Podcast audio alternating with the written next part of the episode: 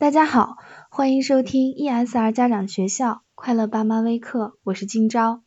今天呢，我们来说一说交易。宝宝，你好好吃饭，吃完饭妈妈就给你拿块糖吃。宝宝，我们今天去幼儿园好不好？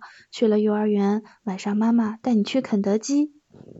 儿子，你这次考试要是得了一百分，妈妈就给你买你喜欢的汽车玩具。我们仔细体会一下，这些话是在干什么呀？我们这是在和孩子做交易。这一类型的沟通叫做交易式沟通。在孩子很小的时候，这种沟通往往非常有效。摆在眼前的蜜糖，往往让孩子非常听指挥。但是随着孩子逐渐长大，我们就会发现，以前的那些诱惑渐渐已经不吸引他了。他会逐渐提出更高的要求。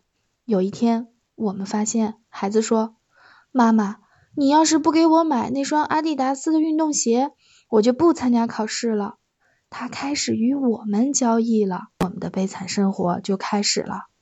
很多爸爸妈妈都说：“我又不欠你的。”对，我们不欠孩子的。所以在孩子小的时候，我们必须让他清楚。什么事情是他自己的事情？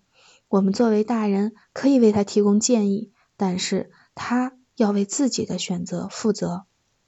比如，我们不说你把作业写完了就可以出去玩了，而说妈妈觉得学习是你自己的事情，你可以自己安排。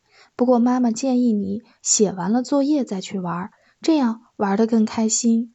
妈妈小的时候没写作业，先去玩了。玩的时候感觉心里还想着有作业，玩也玩的不痛快，所以还不如写完了再玩呢。不过妈妈要提醒你的一点是，不论你怎么安排，晚上十点你就得上床睡觉哦。我们只谈什么是正自己的选择负责。今天就到这里，感谢收听，快乐就是这么简单。